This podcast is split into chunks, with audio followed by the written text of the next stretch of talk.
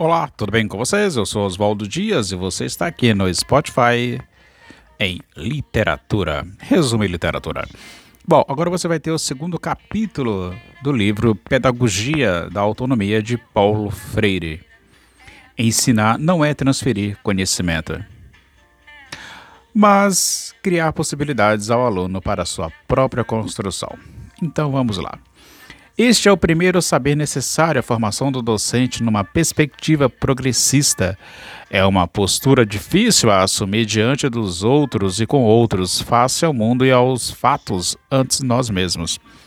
Fora disso, meu testemunho perde eficácia, segundo Paulo Freire.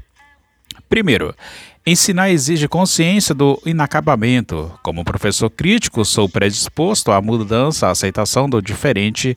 Nada em minha experiência docente deve necessariamente repetir-se. A conclusão é própria da experiência vital.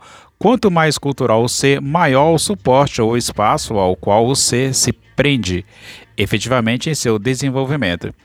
O suporte vai se ampliando, vira mundo e a vida existência na medida em que ele se torna consciente, aprendedor, transformador, criador de beleza e não de espaço vazio, a ser preenchido ali por conteúdos.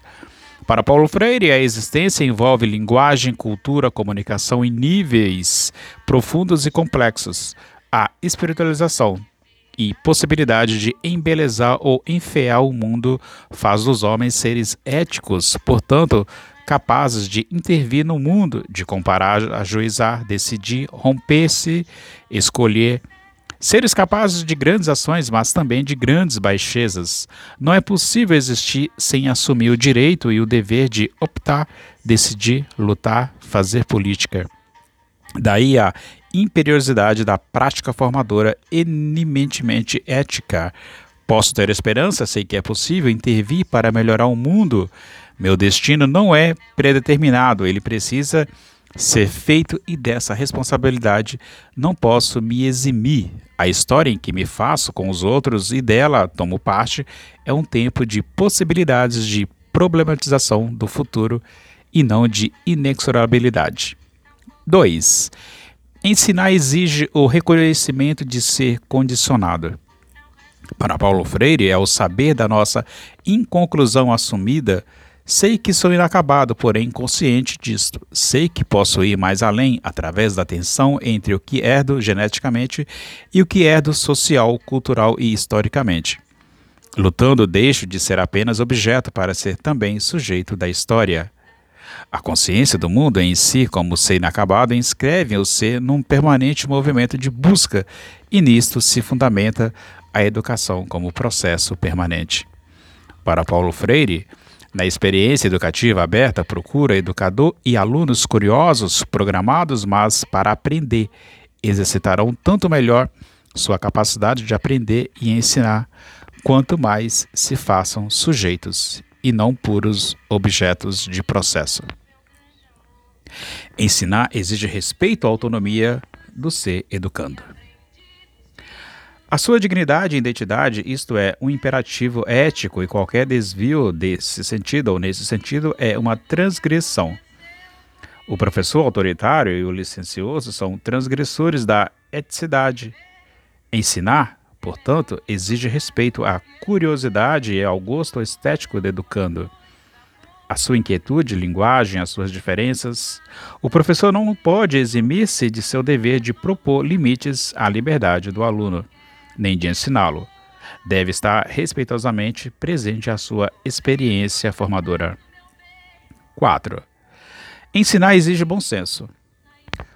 Para Paulo Freire, quanto mais pomos em prática de forma metódica a nossa capacidade de indagar, aferir e duvidar, tanto mais crítico se faz nosso bom senso. Esse exercício vai superando o que há de instintivo na avaliação que fazemos de fatos e acontecimentos. O bom senso tem papel importante na nossa tomada de posição em face do que devemos ou não fazer, e a ele não pode faltar ética. 5. Ensinar exige humildade, tolerância e luta em defesa dos direitos dos educadores. Para Paulo Freire, a luta dos professores em defesa de seus direitos e dignidade deve ser entendida como um momento importante de sua prática. da sua prática docente.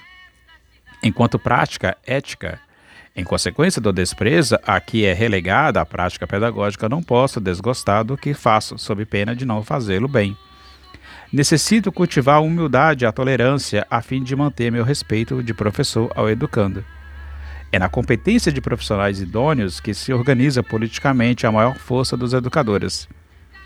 É preciso priorizar o empenho de formação permanente dos quadros do magistério como tarefa altamente política e repensar a eficácia nas greves. Não é parar de lutar, mas reinventar a forma histórica de lutar. 6. Ensinar exige apreensão da realidade. Para Paulo Freire, preciso conhecer as diferentes dimensões da prática educativa, tornando-me mais seguro em meu desempenho. O homem é um ser consciente que usa a sua capacidade de aprender não apenas para se adaptar, mas sobretudo para transformar a realidade. A memorialização mecânica não é aprendizado verdadeiro do conteúdo. Somos os únicos seres que, social e historicamente, nos tornamos capazes de aprender. Para nós, aprender é aventura criadora, é construir, reconstruir, constatar para mudar. Isto não se faz sem abertura ao risco. O papel fundamental do professor progressista é contribuir positivamente para que o educando seja artífice de sua formação e ajudá-lo nesse empenho. Deve estar atento à difícil passagem da heteronomia para a autonomia, para não perturbar a busca e investigações dos educandos. 7. Ensinar exige alegria e esperança.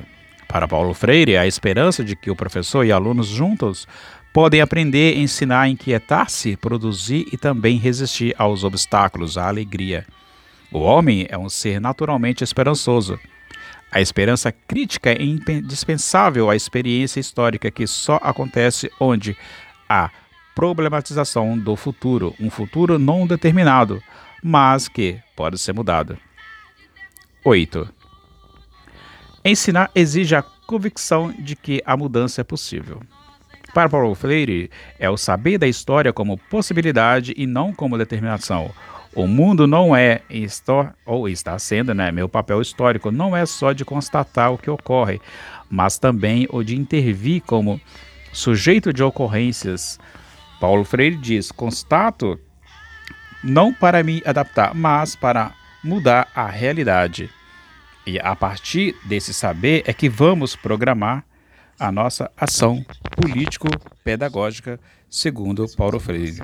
Ou seja, é a partir dessa ideia que Paulo Freire diz, constatado aqui, é que os grupos populares, para que percebam criticamente a violência e a injustiça de sua situação concreta, e que também percebam que essa situação, ainda que difícil, pode ser mudada.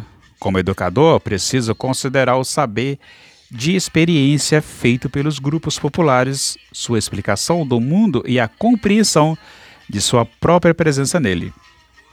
Tudo isso vem explicitado na leitura do mundo, que precede a leitura da palavra.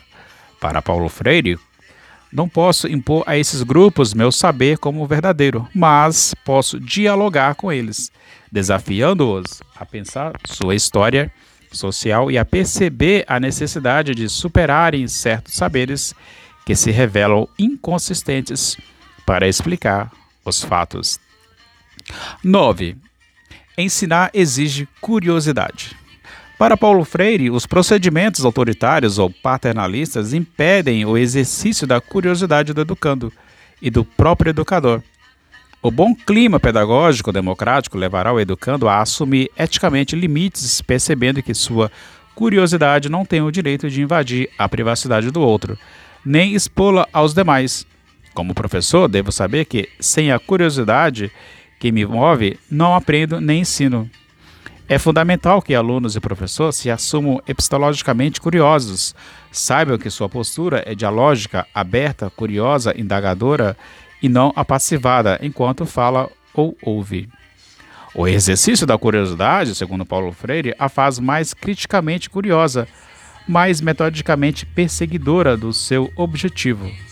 Porque quanto mais a curiosidade espontânea se intensifica e se rigoriza, tanto mais epistemologicamente vai se tornando um dos saberes fundamentais da prática educativo crítica.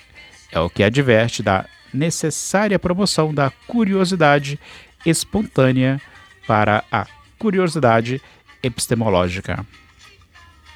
Eu sou Oswaldo e você acabou de ouvir o segundo capítulo do livro Pedagogia da Autonomia, de Paulo Freire. Se gostou, colabore, inscreva-se, compartilhe. Obrigado. E até o próximo, que será o capítulo 3: Ensinar é uma especificidade humana. Tchau e até mais.